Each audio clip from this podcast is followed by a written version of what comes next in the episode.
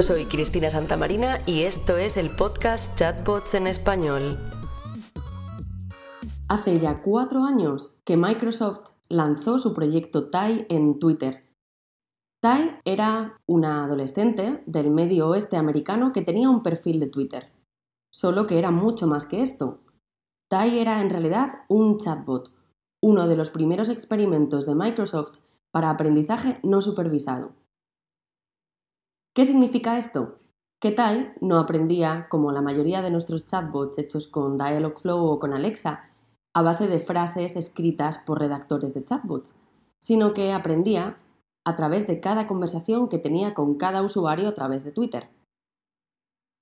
En unas 48 horas el proyecto fue cancelado, el perfil de Tai fue retirado de Twitter. Como muchos desarrolladores de chatbots sabemos, hay trolls ahí fuera. Muchas personas se dedicaron a hacerle preguntas extrañas a Tai y a enseñarle respuestas no del todo políticamente correctas. Cuando Tai empezó a responder a preguntas de nuevos usuarios con comentarios racistas o machistas, Microsoft retiró rápidamente el proyecto. Hace también cuatro años que Satya Nadella, el CEO de Microsoft, anunció un futuro conversacional para la gran empresa, Conversaciones como plataforma, dijo en aquel entonces. Hoy podemos decir que Microsoft ha dado realmente los pasos que tenía que dar en esta dirección.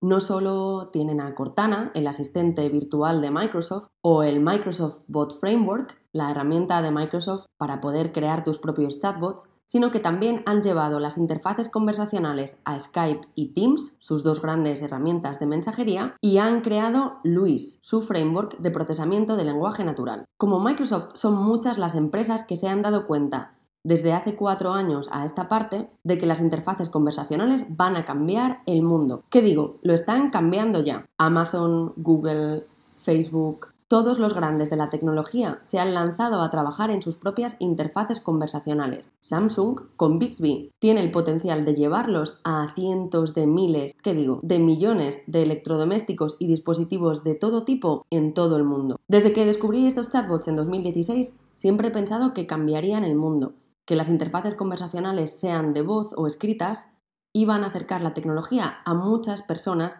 que actualmente no tienen acceso a ellas. A lo largo de estos años hemos vivido subidas y bajadas. Muchos de los que lleváis en el grupo conmigo desde los primeros días lo habéis visto. Épocas de muchísimo interés y épocas en las que hablar de chatbots era hablar de ciencia ficción o hablar, mejor dicho, de quimeras. Parece que en los últimos meses este interés por las interfaces conversacionales ha aumentado de nuevo y yo espero que lo haga de manera definitiva.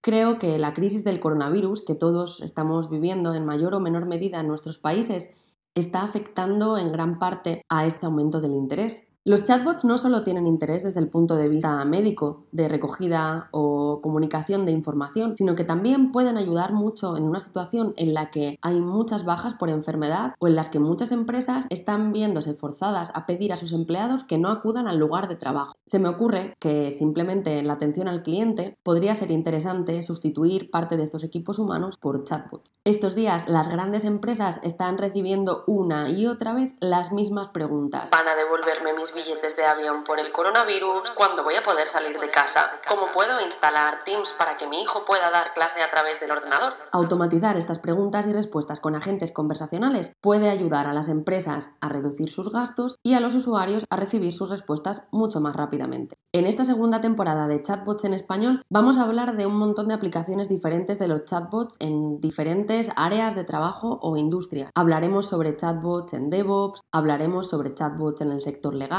hablaremos también sobre chatbots en salud. En esta segunda temporada del podcast de chatbots en español quiero dar voz a todas esas personas del grupo de Facebook o del nuevo grupo que hemos creado en LinkedIn y al que te invito a que te unas para que contéis vuestras historias, habléis de las situaciones en las que os habéis encontrado, expliquéis cómo resolvéis los retos a los que os enfrentáis día a día en la creación de chatbots y aplicaciones de voz.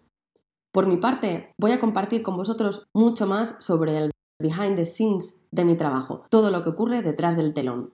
Durante estos días he estado trabajando en un curso de análisis conversacional en el que compartiré lo que hago con los proyectos de clientes que llegan con chatbots mejores o peores, pero ya empezados. Te animo a que estés pendiente no solamente al podcast, sino a nuestros grupos en Facebook y en LinkedIn.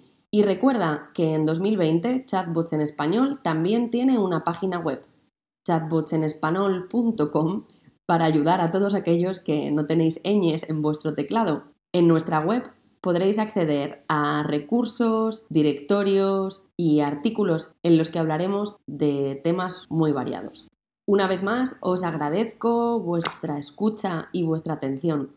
Durante esta segunda temporada espero ir mejorando poco a poco la parte técnica de la grabación del podcast y mejorar con vuestra ayuda los contenidos. Un saludo a todos y hasta el siguiente episodio. Soy Cristina Santamarina y esto es el podcast Chatbots en Español.